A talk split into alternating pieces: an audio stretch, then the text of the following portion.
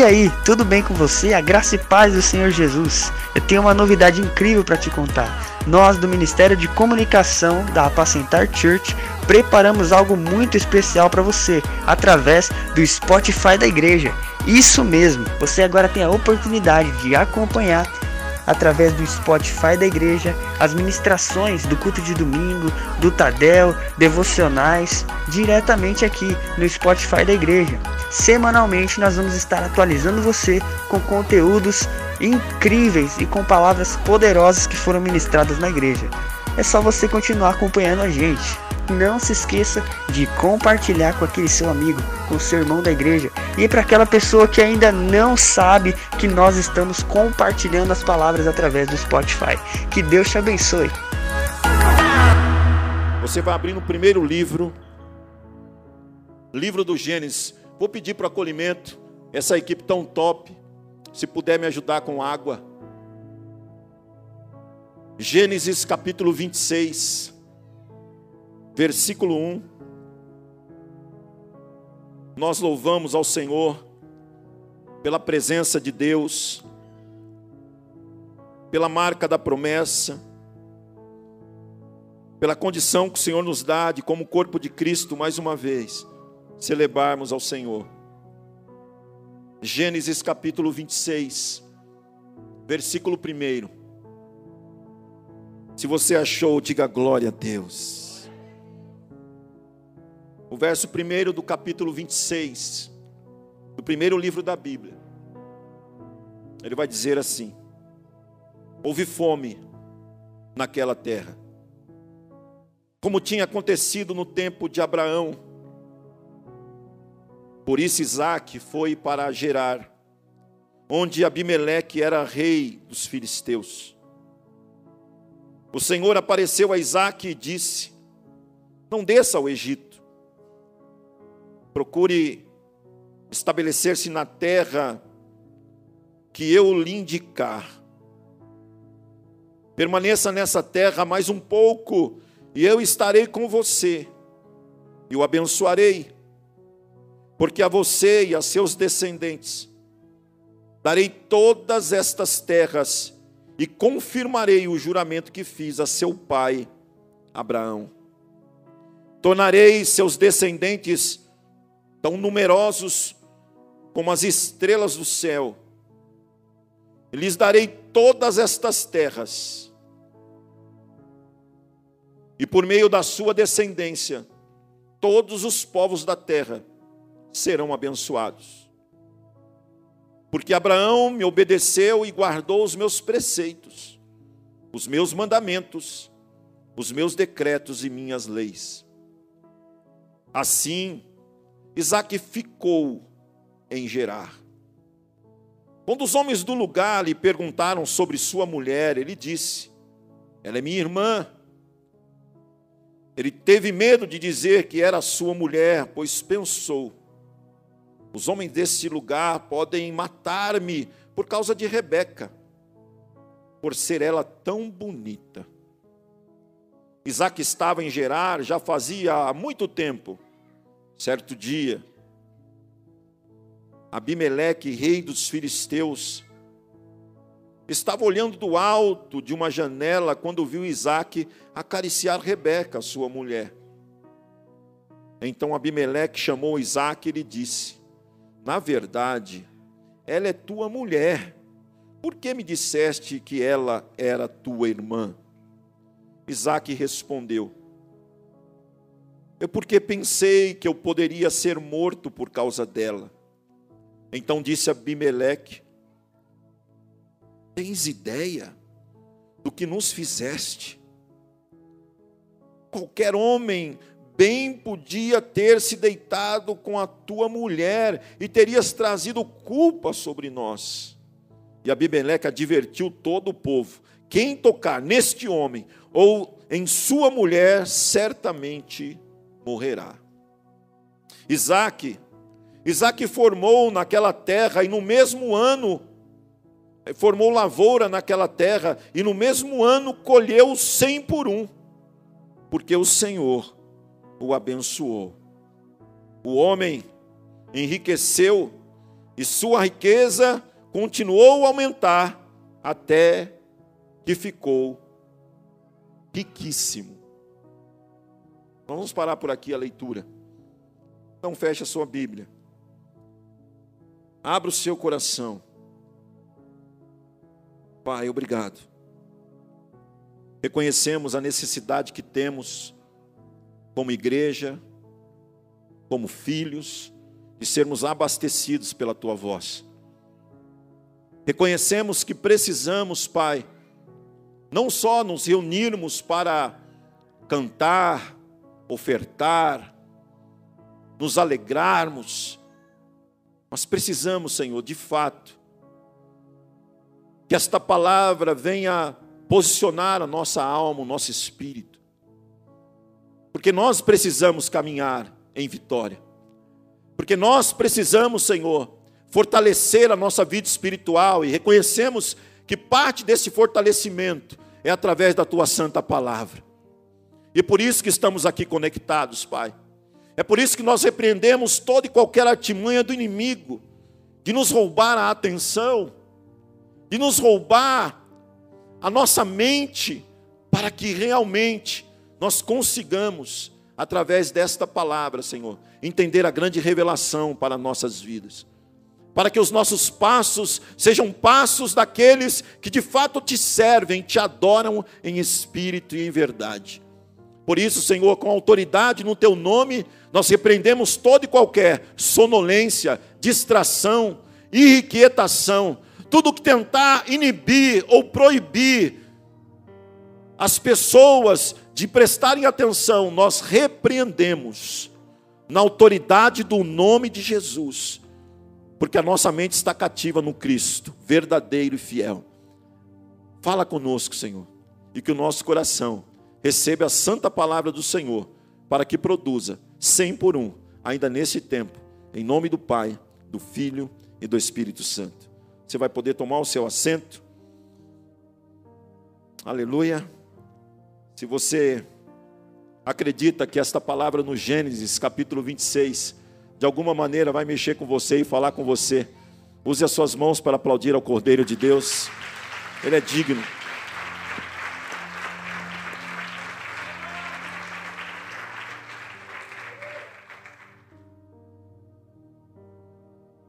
Bem, a Bíblia, ela me apaixona, porque é um livro de realidades, de histórias, de momentos e episódios que são tão, tão profundos e verdadeiros, mas ao mesmo tempo que a, os episódios, os acontecimentos narrados na Bíblia, eles acontecem na família daqueles que são ungidos, nós vemos também a mão de Deus por trás de tudo isso, de forma invisível, sobrenatural, conduzindo aqueles que são marcados, conduzindo aqueles que de alguma maneira receberam a palavra profética e conduzindo eles para que eles pudessem vencer em meio a qualquer momento. O tema que nós vamos tratar, ou começar a partir deste domingo, é um tema atual, importante para o seu coração. O tema de hoje é fluindo em tempos difíceis. Nós precisamos pensar que fluir é sobrepujar, é reconhecer que nós podemos passar por momentos que realmente aos nossos olhos são difíceis de até mesmo enfrentá-los, mas nós precisamos entender que o fluir vem de Deus a nos conduzir para que avancemos para a próxima etapa. Aqui Isaac está passando por um momento onde a terra está passando uma necessidade de alimento. Diz o texto que houve uma segunda fome, a primeira foi vivida por Abraão. Abraão era pai de Isaac. Seguramente eu penso que Isaac estava enfrentando ou naquele instante, naquele cenário de dor, ou de escassez, e ele começou a se lembrar dos momentos que seu pai contou a ele. Eu fico a imaginar porque eu faço, olhando para esse texto, olhando para nós, que temos filhos pequenos, Nós temos a Belle agora com cinco meses, a nossa filha menor. E ela está nasceu num período de pandemia. E ela não entende o que é isso. Eu acredito quando ela estiver lá com seus 10, 12 anos de idade, eu vou poder sentar com ela, irmão Pedro, e dizer: Filha, deixa o pai contar uma coisa para você. A mamãe engravidou nos momentos, um dos momentos mais difíceis que a nossa geração passou. O momento onde as pessoas estavam sendo contaminadas com um vírus invisível que limitava a respiração das pessoas, trazia um problema de infecção pulmonar e dizimou milhares de pessoas. E essa infecção e essa contaminação era, era uma contaminação que poucos passaram sem ser contaminados pelo Covid-19. E era um risco engravidar, filha, era um risco. E você nasceu bem nesse tempo. Possivelmente ela vai olhar e falar: pai, mas como é que foi isso? E eu tentar explicar para ela como é que foi esses dias.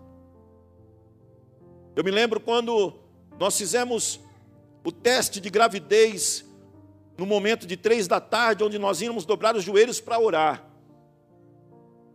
E aquela, aquela tarde nós ficamos apreensivos. E vinha na nossa cabeça, e agora? Fazemos o politicamente correto, nos ficamos reclusos em casa e guardamos a nossa filha que está sendo gerada, porque contaminar uma mulher grávida, ainda a ciência estava dizendo assim, é muito perigoso. Receber essa notícia era uma alegria ao nosso coração, ao mesmo tempo um grande desafio. E a pastora e eu, buscando ao Senhor, eu vou dizer para ela: nós escolhemos correr o risco. E você nasceu depois de nove meses, perfeita. E hoje é uma serva de Deus, e ela vai estar crescida já. Por que, que eu estou falando isso a título de introdução? Porque Isaac passou por um período de fome. Mas Isaac já havia, com certeza, recebido de seu pai Abraão notícias que a vida ela passa por encalços, por dificuldades. Quando eu falo em fluir em tempos difíceis, eu e você precisamos entender que ser escolhido de Deus, diga amém. Ser ungido de Deus, diga aleluia. Não nos imuniza de passarmos tempos difíceis. Congregar numa igreja linda como essa, servir ao Deus Todo-Poderoso, não nos imuniza de chorar muitas vezes, Mas, quando passamos por tempos difíceis, sendo irrigados pelo Espírito Santo, nós temos a possibilidade de fluir sobre os problemas. Nós temos a possibilidade de fluir crescendo como corpo de Cristo. Isaac, então, ele, ele olhando para aquele cenário, ele precisava de um norte, ele precisava de um caminho. E nós vamos hoje pensar como é que eu posso fluir em tempo difícil? Seguramente nesse auditório pessoas estão pensando, e agora o que eu faço da vida? Como é que eu pago a minha faculdade? Como é que eu, eu retomo o mercado de trabalho? Como é que eu vou fazer para a, tirar o atraso da escolaridade dos nossos filhos, que ficaram dois anos sem escola? Isso bate no nosso coração, dizendo: e agora? Como é que eu vou preparar a minha filha para um curso superior daqui a 10 anos? Se ela ficou dois anos da sua vida, talvez nos anos mais importantes da alfabetização, ficou longe da escola. Como é que nós vamos superar esse déficit? Nós vamos superar se nós estivermos olhando para ele. Nós iremos superar se nós aprendermos hoje fluir em tempos difíceis. E o primeiro passo para você fluir, e Isaac teve que dar esse primeiro passo para fluir em tempos difíceis, é entender que Deus sempre terá uma direção para os seus filhos em meio à crise. Quem é filho de Deus aqui? Você é filho de Deus que está em casa? Deus tem uma direção para você no meio da crise. O Senhor sempre tem uma direção para você com um tempo difícil. Não pense que você está perdido. Não pense que tudo está perdido, pelo contrário, é nessa hora, irmão, é no momento mais tenso da vida que os filhos de Deus conseguem enxergar o poder de Deus se manifestando. Veja o que está escrito no verso 2. O Senhor apareceu a Isaac e disse: Olha, olha para mim. Isaac estava passando um momento difícil, fome. Eu não sei se alguém aqui já passou fome. Mas ele não passou fome porque ele não tinha condições de comprar o alimento. A fome que Isaac estava passando era uma fome devido à terra. Eu quero levar você a pensar nesse período da história.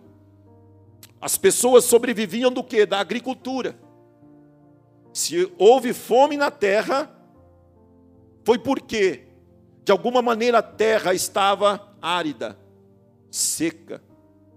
E quando se plantava naquela terra, não, não conseguiam extrair a semente ou seus frutos. Isso começou a trazer escassez. E isso alcançou bons e maus. Isaac, sendo filho de Abraão, um homem que foi chamado para ser uma bênção, estava passando por esse momento. Então, o problema de Isaac passar por fome era um problema que estava além da sua condição de resolver. O problema, muitas vezes, que nós passamos está muito além daquilo que nós conseguimos resolver. Mas no meio de tudo isso tem uma boa notícia. Quando o problema que você enfrenta, escute, escute, Escute a voz profética. Quando o problema que nós estamos enfrentando está acima daquilo que nós podemos resolver, o Senhor vem nos visitar para nos direcionar.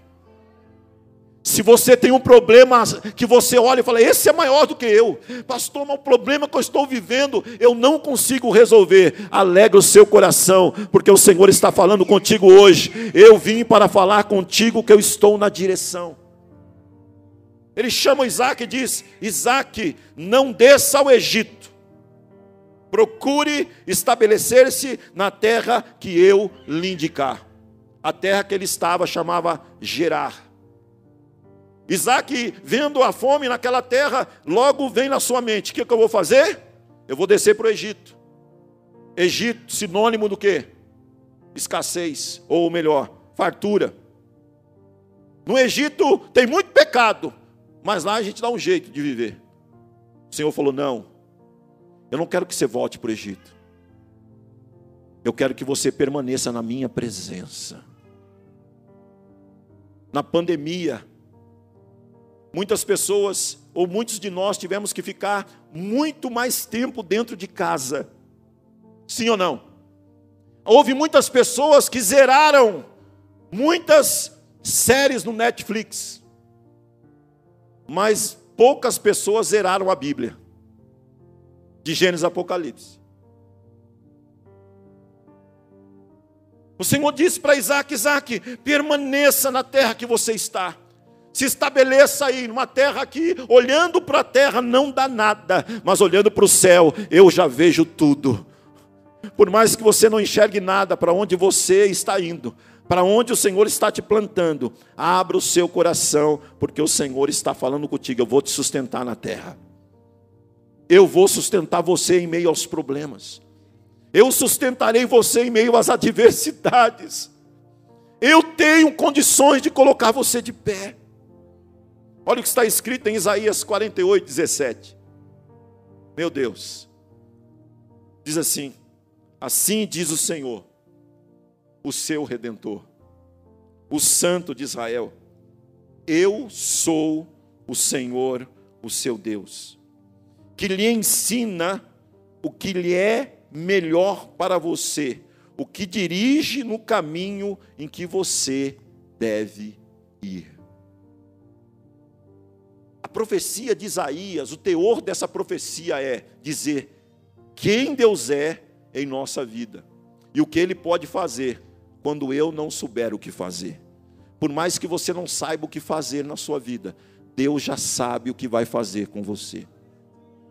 Por mais que você não tenha saída aos seus olhos, Deus já vê uma saída para você. Mas o que nós precisamos? O que é que nós precisamos? Precisamos entender que a direção vem dele. Lembra? No livro do Êxodo, segundo livro da Bíblia, capítulos 13 e 14, o povo está saindo de uma escravidão egípcia.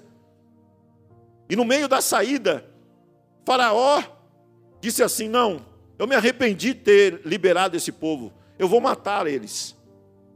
E ali, todos os carros de Faraó saem ao encalço dos israelitas, que estavam a pé, sem armas, estavam aparentemente fragilizados. E quando eles chegam no Mar Vermelho, eles veem o mar, os perseguidores, e eles olham para eles e reconhecem a limitação. Alguns, no meio da dificuldade, disseram: Moisés, não havia túmulos no Egito para que morrêssemos lá. O Senhor vai a Moisés e fala: Moisés, diga para o povo marchar. O grande problema é que no momento da aflição e da adversidade nós deixamos de ouvir o Senhor. Por quê?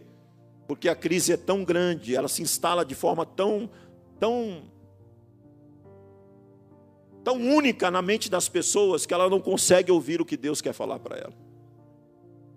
As pessoas entram em desespero, não é porque Deus não cuida, é porque ela já não consegue mais olhar para o Senhor. Elas entram em desespero, não é porque Deus não está com ela, é porque ela, ela não consegue tirar os pés do chão. E o Senhor falou para Moisés: Moisés, pede para o povo marchar. Por que marchar?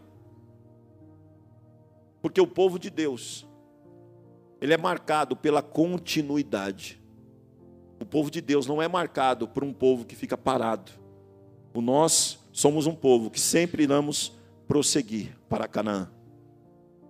Você não está parado, por mais que você esteja sentado nessa cadeira, espiritualmente você está prosseguindo. Por mais que você entrou aqui dizendo assim, pastor, há uma semana não pego a Bíblia para ler, mas Deus está mexendo com você hoje, dizendo assim: eu quero movimentar a sua vida espiritual, eu quero colocar você a seguir, a crescer. Ele diz: Eu sou o Senhor e eu conheço o caminho que eu vou colocar você. Você pode não conhecer o caminho, Deus conhece para você. Você não pode ter o controle do GPS do céu, mas Deus tem um controle do GPS que vai colocar sobre a sua vida. Você crê nisso? Então você precisa entender a direção de Deus já está estabelecida para mim. Há uma direção para você. No meio da pandemia, quantas vezes eu chorando nesse altar, falei: Senhor, o que vai ser da igreja? E quando eu falo igreja, não é prédio, igreja são as pessoas.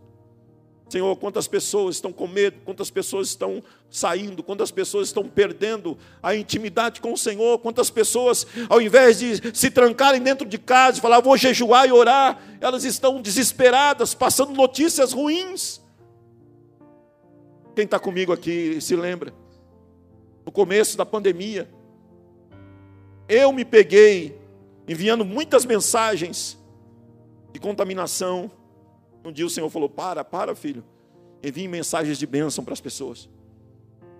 O mundo quer contaminar, Deus quer curar. O mundo quer paralisar, Deus quer que você avance. O mundo quer te bloquear, Deus quer te libertar. O mundo quer te paralisar, Deus quer que você voe sobre as asas do oceano do Espírito. O mundo sempre vai querer parar você e o Senhor sempre vai querer dizer: Filho, pode vir, eu sou contigo. O mundo sempre vai querer desanimar você, dizer: Isso é uma mesmice. Não é mesmice. Isaac estava passando por um período e Deus falou: Isaac, fica na terra que eu te coloquei. Eu vou te honrar onde você está. Se prepare, porque o Senhor vai honrar você ainda. 2021 ainda é um ano da unidade, e eu posso declarar um ano da honra para a tua vida. Quem recebe isso, diga amém. Aplauda Jesus se você crê.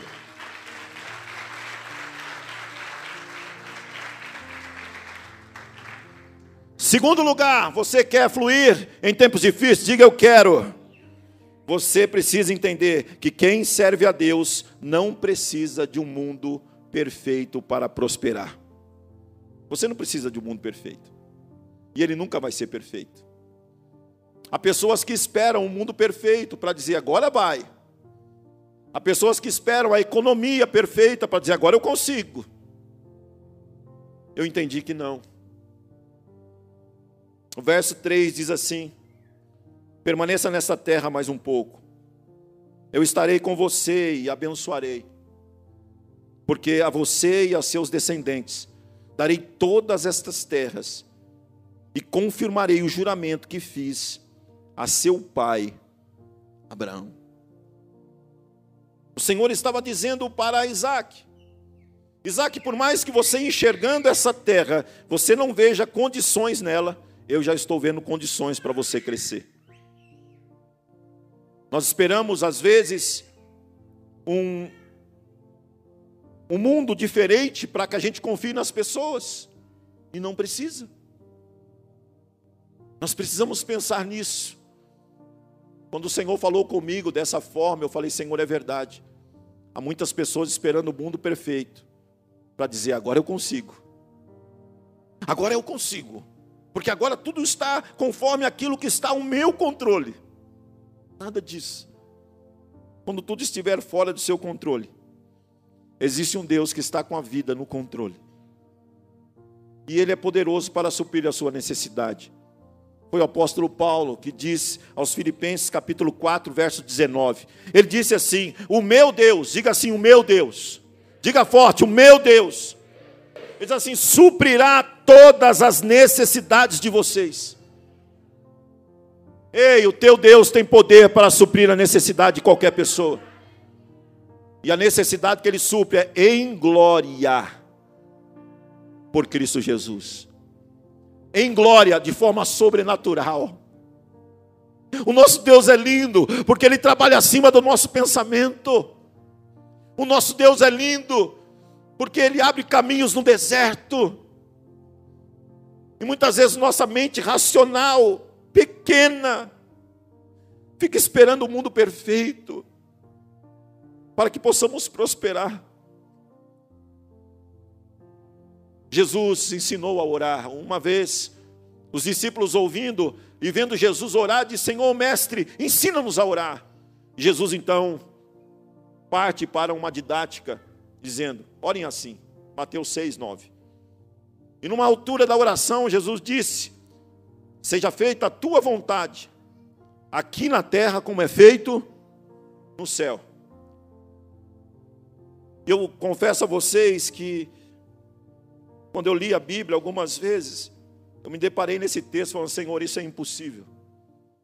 A sua vontade nunca vai ser feita na terra como é feito no céu os homens não se abrem para a tua vontade. E quando eu chegava nesse texto, eu Senhor, é como é difícil. Mas como eu sou uma pessoa que gosta de profetizar, e eu ficava profetizando, Senhor, vai ser feita a tua vontade aqui na terra, como é feito no céu. E um dia o Espírito Santo falou para mim, filho, deixa eu te explicar uma coisa. Você declara, e é muito bom declarar, mas você está fazendo ah, de forma errada. Eu vou te ensinar. Eu falei, então, Senhor, eis-me aqui. Ele falou: quando você falar, seja feita a vontade do Pai, na terra como no céu, é assim. Seja feita a tua vontade, aqui na terra, como é feito no céu.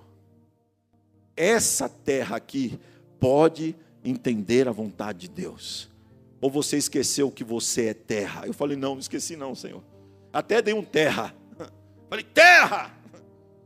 Ele falou, você é pó. Quando o Senhor falou, seja feita a vontade de Deus, aqui na terra é aqui. Primeiro em nós. Não nas pessoas. É aqui na terra, como é feito no céu. E eu comecei a entender. Eu falei, Senhor, seja feita a tua vontade aqui nessa terra. E aí ele vem, é, você quer que faça a minha vontade aí? Então por que, que você não fez isso? Por que, que você não quis pensar assim? Por que você não declarou aquilo? Assim como Michel orou aqui, qual foi a última vez que nós, pais, colocamos as mãos sobre os nossos filhos e declaramos bênção? A vontade do pai é essa: que o pai declare sobre o filho bênção sem medida, até mil gerações. Como essa jovem aqui, recém-casada, dizendo: Eu já oro para os meus filhos que vão nascer do meu matrimônio. E mil gerações serão abençoadas. Eu pergunto para você: como serão os filhos dessa jovem? Muito bem-sucedidos.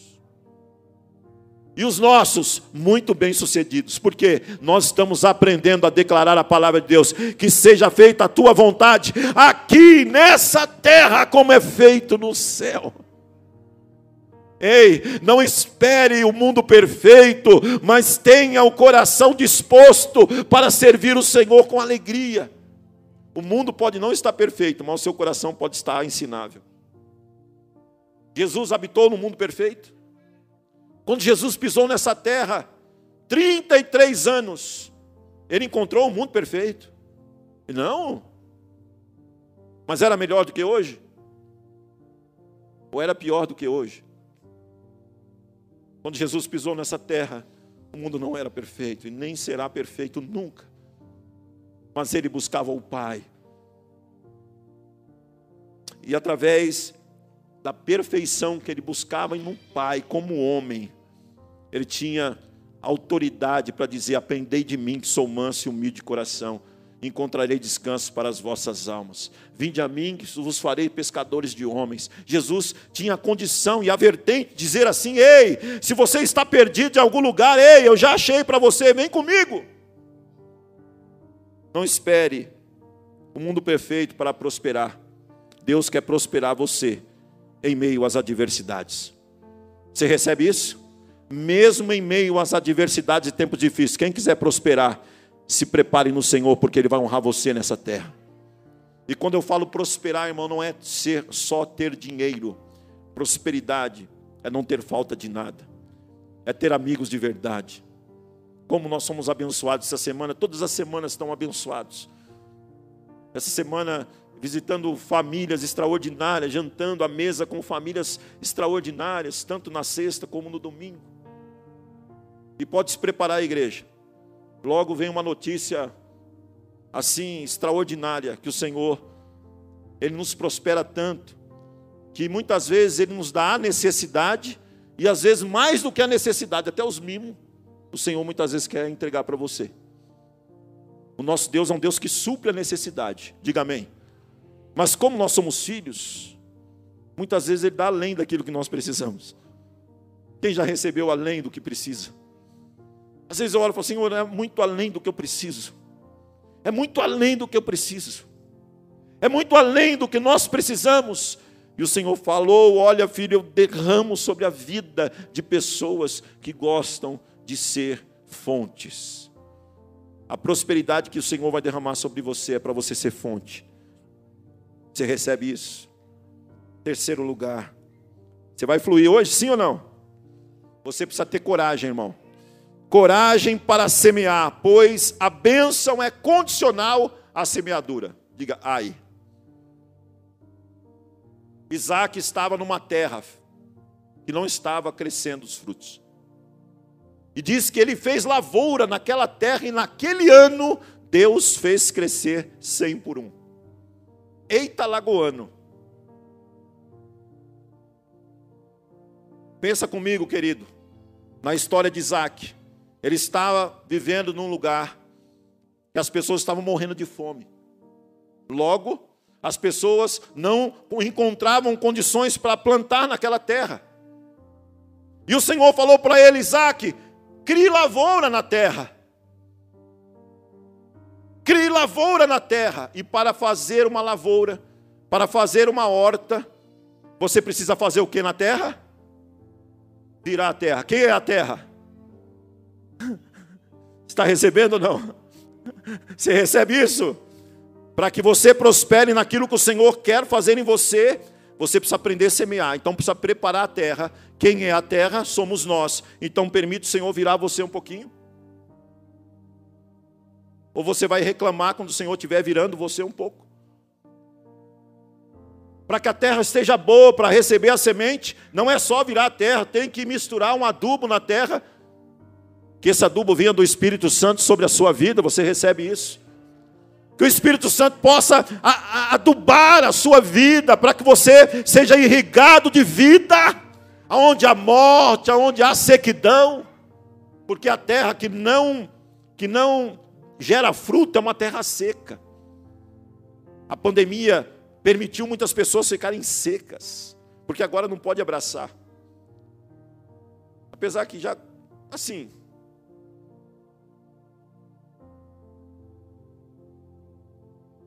abraçando assim, fala, já vacinou? O Coronavac, tomar mais uma. Ah, já está tudo imunizado, então dá um abração aqui.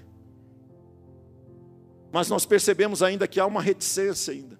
E é, e é por bem das pessoas. Que nós estamos ainda nos, nos policiando essa questão de abraçar a unidade. E o Senhor quer fazer em nós, porque Isaac precisava permitir que tudo aquilo fosse semeado. Olha o que diz o verso de número 12 e 13. Isaac formou lavoura naquela terra, e no mesmo ano colheu cem por um. Diga, eu quero isso para mim. Ele colheu cem por um, por quê? Porque o Senhor o abençoou. O que ele fez? A parte dele, e Deus faz o sobrenatural. Ei, o possível, eu e você podemos fazer, semear. O impossível, quem faz? O dono de tudo. Você faz o possível. E continua dizendo: o homem enriqueceu, e a sua riqueza continuou a aumentar até que ele ficou muito rico.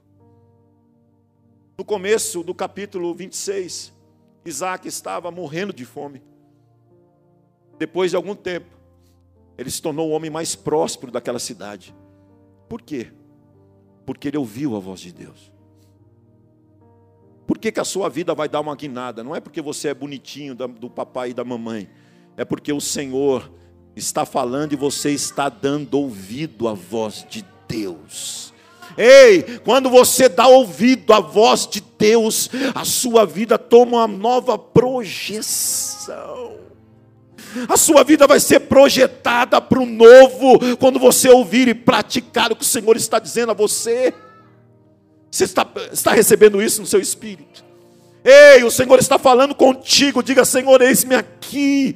Eu quero viver esse milagre, Senhor. Eu quero semear nesse tempo e colher. Eu fico pensando em Isaac com as sementes na mão. E aquele povo incrédulo dizendo assim: O que você vai fazer? Ele falou: Vou semear. Por quê? Porque Deus mandou eu semear. Por que, que você está indo na igreja? Porque Deus falou para mim que Ele vai me abençoar. Por que, que você continua e voltou para a célula? Porque Deus falou para mim que Ele vai me honrar. Por que, que eu continuo sendo fiel dizimista? Porque o Senhor falou para mim que esse tempo de deserto vai passar. É por isso.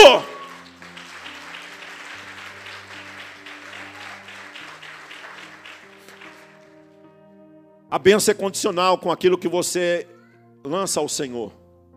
Há muitas pessoas querendo algo grande de Deus, mas não semeiam nada. Aí não consegue. Aí vê o outro prosperar e fala: por que, que ele prosperou? Porque certeza que ele, ele semeou mais, ele permitiu a terra dele ser mexida mais. Não fica chateado, não, tá bom? Mas há pessoas aqui que Deus vai mexer na terra, mas vai mexer mas vai mexer. Você vai falar, Senhor, mas tudo isso, Ele, tudo isso. Vai mexer com você, vai mexer com você. Você vai falar, Senhor, estou em crise, Ele vai mexer com você, Ele vai mexer com você, Ele vai mexer com você, mas se prepara, você vai colher cem por um. Se prepara que você vai colher muito, porque o Senhor vai fazer contigo.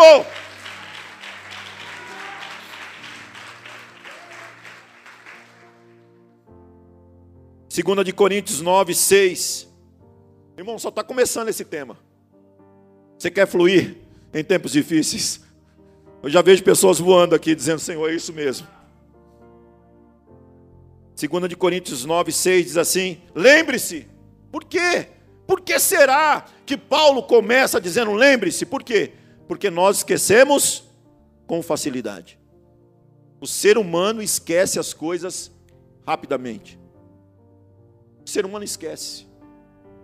E ele falou: então lembre-se, aquele que semeia pouco, pouco também colherá. E aquele que semeia com fartura também colherá fartamente. É uma regra. O quanto eu semeio, o quanto eu colho. Se eu nunca semeei, não tem como eu colher nada. Será que isso te mexe com você? Muitas vezes nós queremos que aconteça coisas grandes conosco, mas nós não estamos dispostos a entregar nada por Ele. É verdade, querido. Não estamos dispostos a entregar nada por Ele, mas queremos coisas grandes, porque o nosso Deus é grande. Mas nós precisamos aprender a entregar. Isaac, semeia nessa terra. Isaac, eu acredito, chamou a família e falou: Nós vamos plantar nessa terra, mas a terra é seca. Não tem problema, é seca aos nossos olhos, aos olhos de Deus é uma terra preparada. As pessoas podem não valorizar você, mas Deus valoriza você. As pessoas podem não acreditar em você, mas Deus acredita em você. As pessoas podem dizer: Eu não quero ser seu amigo, eu não vou te seguir no Instagram, mas Deus tem o seu nome na palma da mão dele, irmão. Não importa se te seguem ou não te seguem, Deus está acompanhando você e quer te honrar. Porque nós ficamos olhando, né? Deixa eu ver quantos seguidores eu tenho agora. Uma vez um irmão disse para mim, pastor, peraí, o certo mesmo é a mesma quantidade de seguidor da igreja, tem que seguir o senhor, tem uma coisa errada. Eu falei, eu já sei o que tem errado. Primeiro, eu não ligo para esse negócio, eu não sei mexer muito nesse negócio de, de, de rede social. Talvez seja por isso, que eu não insisto demais. Para me postar uma foto é uma luta. Mas eu sei que eu preciso. Mas, em primeiro lugar, eu quero continuar entendendo que o Senhor está direcionando e eu estou obedecendo a Ele, porque isso é tudo. Se você não tiver nenhum seguidor e Jesus estiver com você, você é um campeão, né, Pedro? Davi não tinha seguidor, querido, no começo, nem os irmãos dele tinha ele no Instagram. Ele foi levar a marmita para os irmãos sem nenhum seguidor mas tinha uma unção sobre ele. O gigante desafiando todo aquele povo. E o Davi falou: Não, eu vou, eu vou contra ele. Ele era tão desacreditado que até o rei falou: Mas rapaz, você, rapaz, vai jogar a bolinha de gude. Ele falou: Não, não, eu, eu não tenho um seguidor no Instagram, mas eu cuido das ovelhas. O meu pai, eu já peguei urso, leão, pego pela barba. Acho que olhou e falou: Mas esse menino é ousado mesmo, ainda vem contar história para mim.